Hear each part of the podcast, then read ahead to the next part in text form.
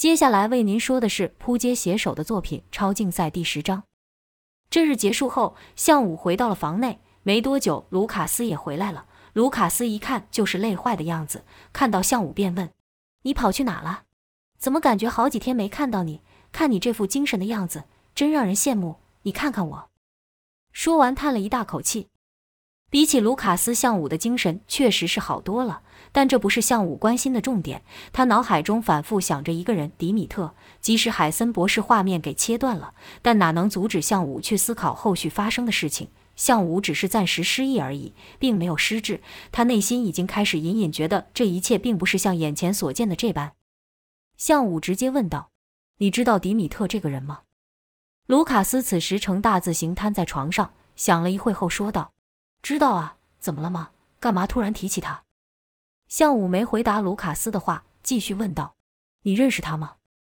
卢卡斯回道：“说不上认识，只是知道有他这个人。”向武追问：“他是个怎么样的人？”卢卡斯奇道：“你今天怪怪的呢，难道他找你麻烦了？”向武摇了摇头说：“这倒是没有，有许多事情我一时也没搞清楚。你先和我说说迪米特。”卢卡斯不高兴地说道：“这不公平！我们训练的时候你不在，和人问东西前至少也要说一下你今天的事吧。”向武倒不是不愿意和卢卡斯说，但他担心卢卡斯藏不住话的个性会惹上麻烦。向武便先将话题岔开，说道：“今天你的分数有提升吗？”这果然打开了卢卡斯的话匣子。卢卡斯抱怨道：“我觉得这游戏已经变质了。自从那个凶恶的人来了之后，每天就是训练，好几个人都撑不下去了。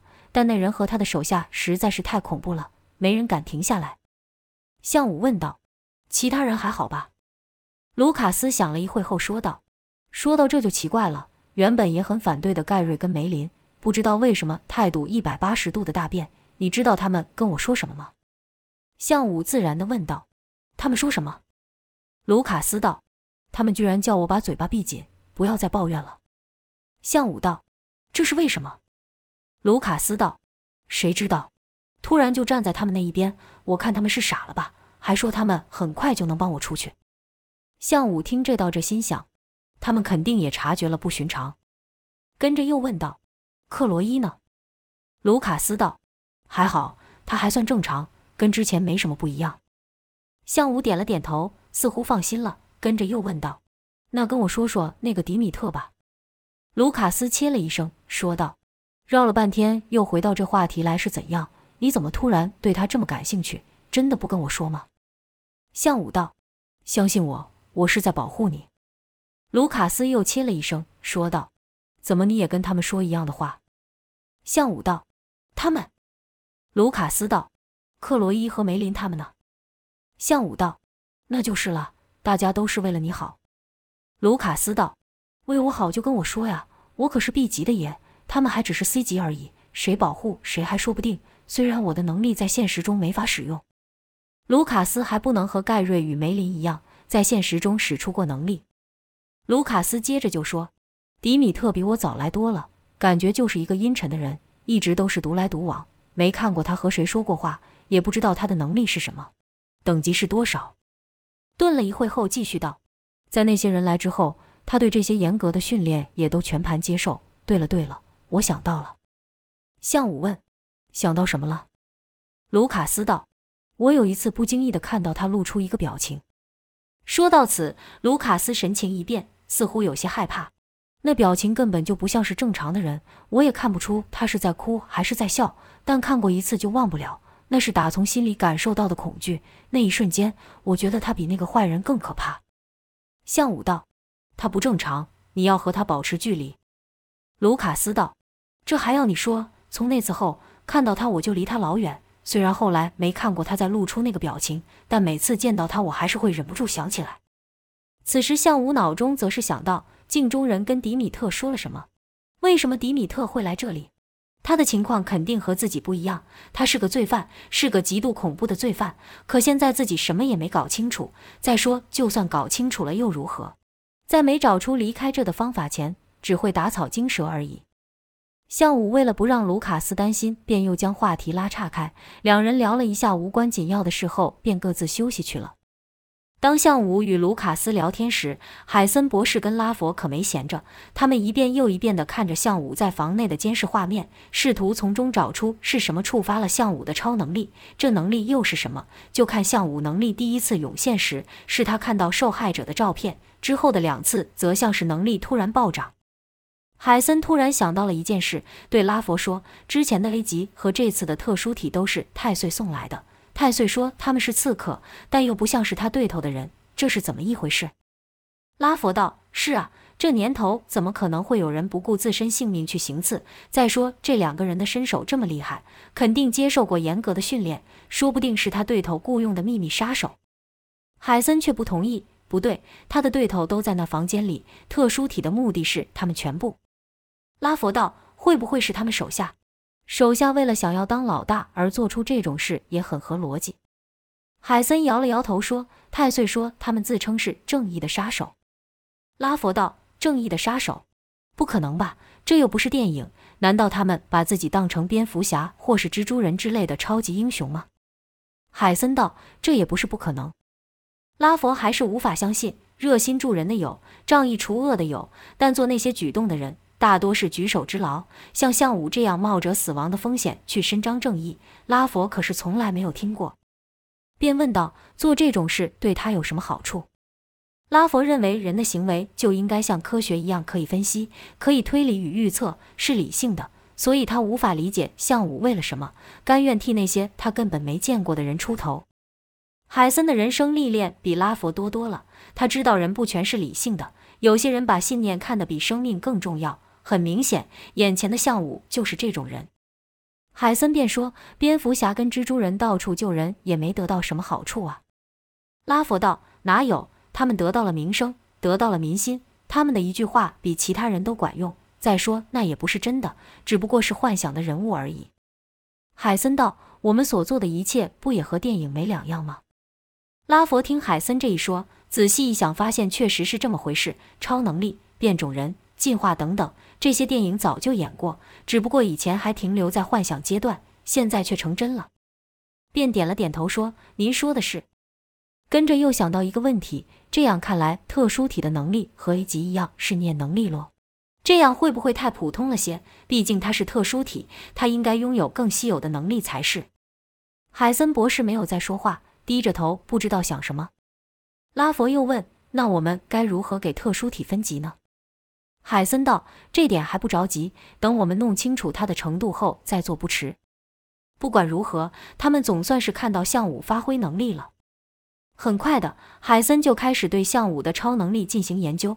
他必须尽快的掌握住项武发挥能力的原因，这样他才能对项武进行控制。毕竟这领域可是连他也无法完全掌握的未知地带，任何一个疏漏都可能造成毁灭性的破坏。”这次海森将项武带到了一个圆形的房间内，乍看之下，这房间和其他的没什么两样，但其实这是基地中最坚固的地方，即便在里面放威力强大的炸弹，也无法对这房间造成损伤。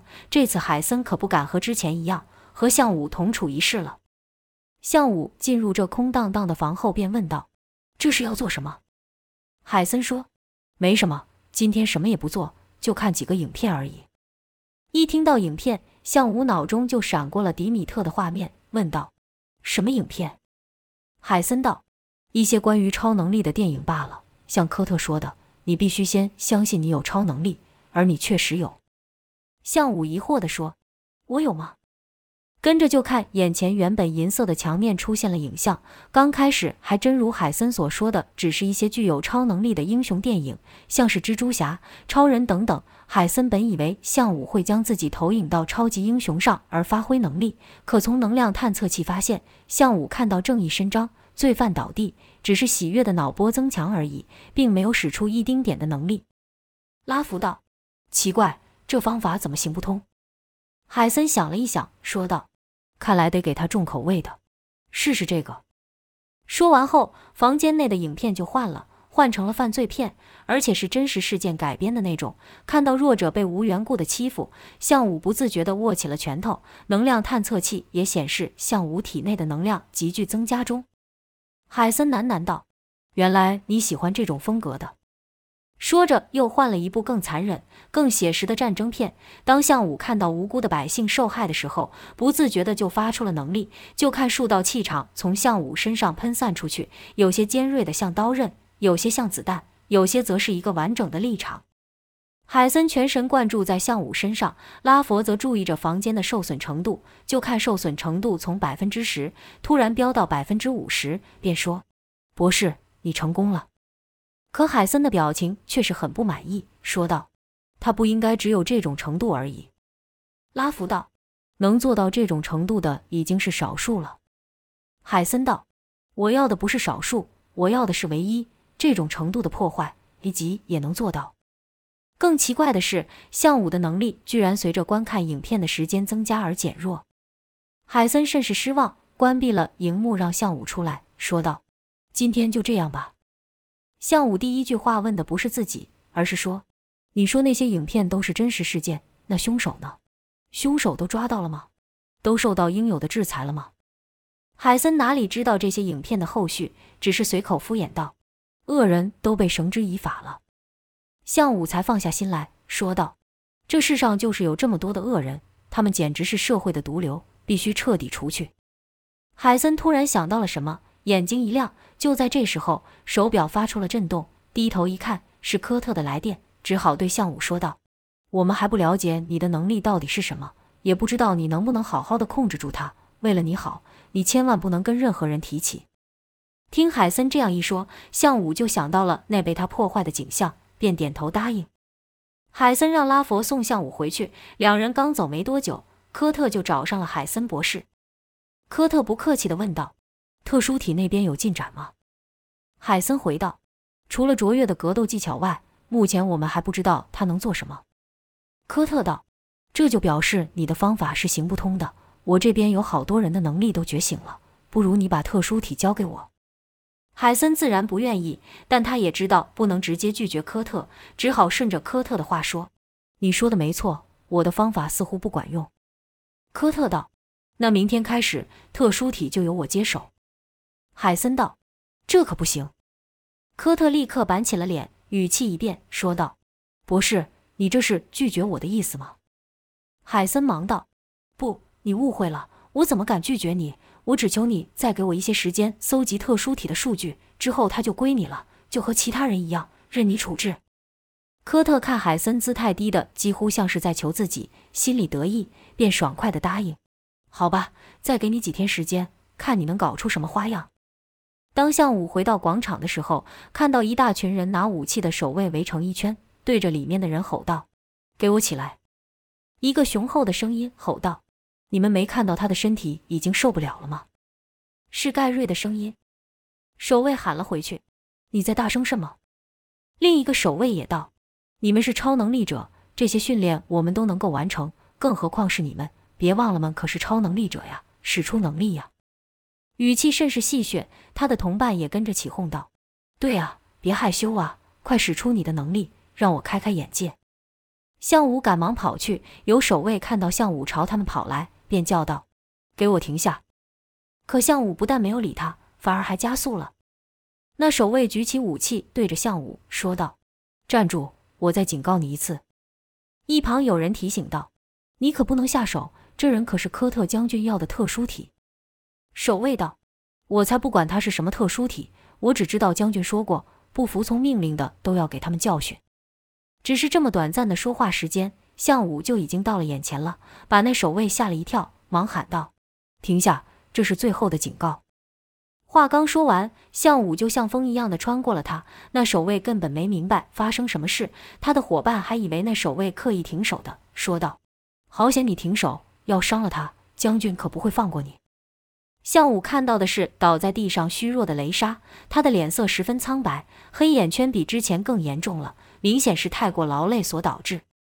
梅林、盖瑞站在雷莎身边，以免守卫伤害她；卢卡斯则是站得稍远，他也想上前去关心雷莎，但上次科特带给他的阴影还在，使他心里害怕，不敢上前。克罗伊则是紧紧地抱着雷莎。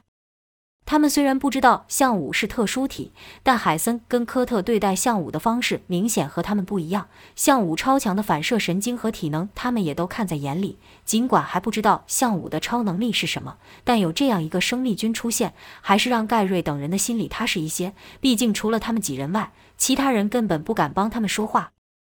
项武问：“怎么了？”克罗伊回道：“不知道，突然就晕了过去。”一旁的守卫道。顾好自己就好，少管闲事，不然会有苦头吃的。那守卫一边说，一边不怀好意的上下打量克罗伊与雷莎。盖瑞护妹心切，直接呛了回去，说道：“你在看什么？”守卫道：“你这家伙话还真多，不给你一点教训，你不知道这里谁是老大。”盖瑞毫不畏惧，立刻站了起来，对那守卫道：“有种你试试看。”眼看冲突就要发生，项武拉住了盖瑞，小声说：“不要冲动。”盖瑞道：“为什么？难道你怕了？”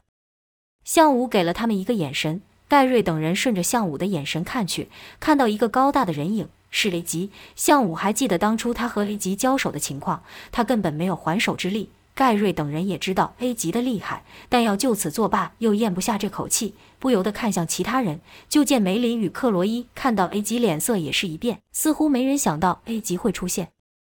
刚才想对项武下手的守卫看项武屈服了，心里便想：也不知道这家伙有什么了不起的，让将军如此重视，在这给我冲老大，我就试试你有什么本领。刚才他没能拦住项武，觉得甚是丢脸。此时也不跟旁人打招呼，径自朝项武走去。项武看那守卫怒气冲冲地朝自己走来，还以为他想要对盖瑞他们不利，便说道：“等等，有话好说。”项武的话刚说完，就被那守卫拿武器重重朝头打了一下。就听一声闷响爆出，卢卡斯吓得闭上眼睛，克罗伊与雷莎则是全身颤抖。盖瑞与梅林的愤怒眼看就要控制不住了，随时都要发动能力。其他旁观的能力者看到这一幕，心里也是一凛。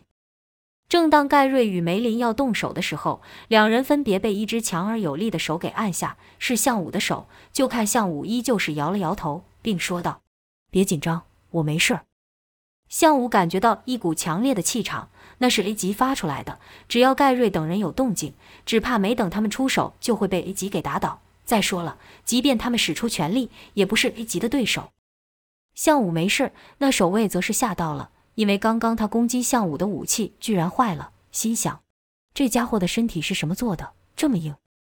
项武对攻击他的守卫示弱道：“请给我们一点空间，我保证我们不会惹事。”那守卫一下看着自己的武器，一下看向项武，喃喃道：“你这个怪物。”项武没再理会那守卫，而是对克罗伊说：“帮我把他扶起来。”克罗伊问：“你要做什么？”没等项武回答，已经听话的把雷莎给扶起，跟着就看项武将两手抵在雷莎的背后。这时，盖瑞等人也问道：“你要做什么？”其实项武也不清楚自己为什么会这样做，隐隐约约间，他知道自己这样做能帮助雷莎。盖瑞与克罗伊也不知道项武要做什么，都以为项武要使用他的超能力，是人人好奇。一时之间，居然没人去阻止项武。就看向武几个呼吸后，将自己体内的气缓缓地输给雷莎。没一会功夫，雷莎突然醒了过来，并大大的吸了一口气，好像溺水的人被救起来一样。随着雷莎的清醒，项武看到了一些画面从他脑中闪过。他看到自己走进一个阴暗的市场，进入了一个房间，和一群人打了起来。跟着是两个眼睛红的、可怕像野兽一样的人朝自己扑来。再来又看到一个长相凶狠的人打向自己。画面一转，看到自己被困在一个透明的东西内，眼前闪过许多白衣人的身影，画面跳来跳去的并不连贯，最后停留在是一个年轻的男子。虽然看不清那人的脸，但向武直觉自己认识那人，而且那人对他很重要。就当向武还想再看清楚那人的脸时，就回到了现实。当向武再睁开眼时，首先看到的是守卫的背。就听他们说道：“这家伙怎么是回事？怎么突然就晕倒了？”另一人道：“我怎么知道？总之，赶快把他交给海森博士他们。这事要是让将军知道的话，我们可就吃不了兜着走了。”向武这才意识到自己是在担架上，听起来自己是突然失去意识而倒下。向武还担心着雷莎想回去看他，便伸手去抓守卫。守卫哪里经得住向武这一抓，立刻发出痛叫，还以为自己的手被车子给碾过了呢。守卫见向武不但醒了，还出手伤人，虽然不知道向武的能力是什么，但都知道他很特别，于是立刻放开担架，与向武拉开距离，拿起武器对准向武，说道：“你要做什么？”向武反问：“你们要把我带去哪儿？”守卫道：“你刚才晕倒了，我们要带你去给博士检查。”向武道：“我没事儿，不需要检查。”守卫道：“这由不得你，你要是出了什么状况，我们可不好交代。”向武道：“我没有事，好得很。”守卫道：“抱歉，好不好可不是你说了算。”那算字才刚说完，就看向武两手一推，身子瞬间来到了守卫身前，跟着用脚就把守卫的武器给勾了起来。守卫看呆了，向武的动作好像电影特效一样，是那么的干净利落。向武拿起武器后，又交给守卫，表示自己没有恶意，又说道：“我真的没事儿，不用麻烦了。”守卫还瞪大眼睛，不知道该说什么。向武又问道：“雷莎呢？你们还有为难他吗？”两守卫现在知道在这个空间里谁是老大了，便老实的回道：“没，没有。将军说你是最重要的，你突然倒地后，我们就没有功夫去理其他人了。”向武又问：“我昏迷了多久？”守卫道：“就几分钟而已。”向武说：“我要回去。”守卫哪里敢说不，便道：“我们带你回去。”向武又嗯了一声，便跑自己了回去，像一道疾风般的消失，留下两个不知所措的守卫。待向武赶回去时，广场上人都已经散去了，向武只好先回房间。卢卡斯看到向武，便问：“你没事吧？”一边说一边用手捏向武。向武道：“我没事啊。”卢卡斯摸了摸向武的头，看起来一点伤也没有，便说：“太神奇了！我看那守卫打你打到武器都凹了。”你居然一点事都没有！你这头是用什么呀做的呀？还是说这就是你的超能力铁头？向武摇了摇头说：“别胡说了，哪来的铁头？雷莎没事吧？”卢卡斯道：“说也奇怪，他醒过来后就换你晕倒了。你一晕倒，守卫就立刻冲上来把你给架走，要我们都回房间好好待着，哪也不准去。我想雷莎应该没事吧？这下可好了，不用训练，可以好好的休息一下了。”向武这才放下了心。卢卡斯又问：“话说你怎么这么快就回来了？我也才回来没多久而已。”向武轻描淡写的说：“他们看我醒了，就让我走了。”卢卡斯也就真信了，没再追问下去。过了一会后，向武问道：“我记得你知道雷莎的能力是什么，对吧？”卢卡斯道：“怎么了吗？”向武道：“没什么，就突然想知道。”卢卡斯也没多想，回道。他的能力是心电感应之类，弱弱的那种。向武喃喃道：“具体来说是什么？”卢卡斯补充道：“就是能知道别人在想什么。”向武突然问道：“包含记忆吗？”向武这一问把卢卡斯给问倒了，因为他也不清楚，一时间答不上来。过了好一会后才说：“你怪怪的，怎么突然问起这个？发生什么事了吗？”向武犹豫了一会后，老实的说道。刚才我碰雷莎的时候，好像看到了什么。卢卡斯问：“看到了什么？”向武皱着眉，努力的回想，但只看到模糊的画面从脑海中闪过，摇了摇头说：“没什么。”卢卡斯道：“你真的怪怪的耶，确定不让他们带你去检查一下吗？说不定那一下把你的脑子给敲坏了。”向武想说：“不是这样子的。”但他也不明白为什么会有那些画面闪过。而且每回想一次就变得愈模糊，只好道：“没事儿，也许我只是像你们一样太累了。”提到这个，卢卡斯又开始抱怨了。就听他自顾自地说：“整天要我们做这些没意义的事情，到底是为了什么？那个叫科特的大块头就只会欺负人。我不想在这了，我想回家。”说到回家的时候，卢卡斯整个人突然愣住了，好像电脑宕机一样。向武听卢卡斯突然安静下来，便问道。怎么了？卢卡斯这才回过神来说道：“我想回家，但我却记不起来我家是什么样子。”向武道：“你和我说过，为了游戏公平，我们的记忆暂时被抹去了。”卢卡斯这才长长的哦了一声，说道：“对吼，我怎么把这件事忘了？对对对。”跟着卢卡斯又继续抱怨起守卫，向武则是躺在床上想着事，隐隐约约间，他觉得事情不如表面般的单纯。隔日，科特来到了广场。真就没有人提到昨天向武晕倒的事。看来那些守卫的确没将事情告诉科特。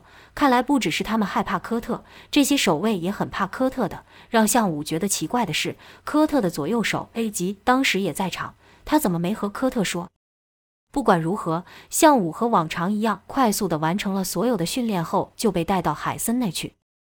向武完成训练的时间愈来愈短，科特看了很是满意，心想：再过几日。海森就得依照约定把你交给我，到时候我一定会把你训练成和一级媲美的强者。有你们两个在身边，我肯定能完成更艰难的任务。到那时候，我就能向其他国家展示我们的力量。他们的武器在超能力面前根本就不是对手，就像古老的弓箭遇到先进的火枪一样，看谁还敢对我们动歪脑筋。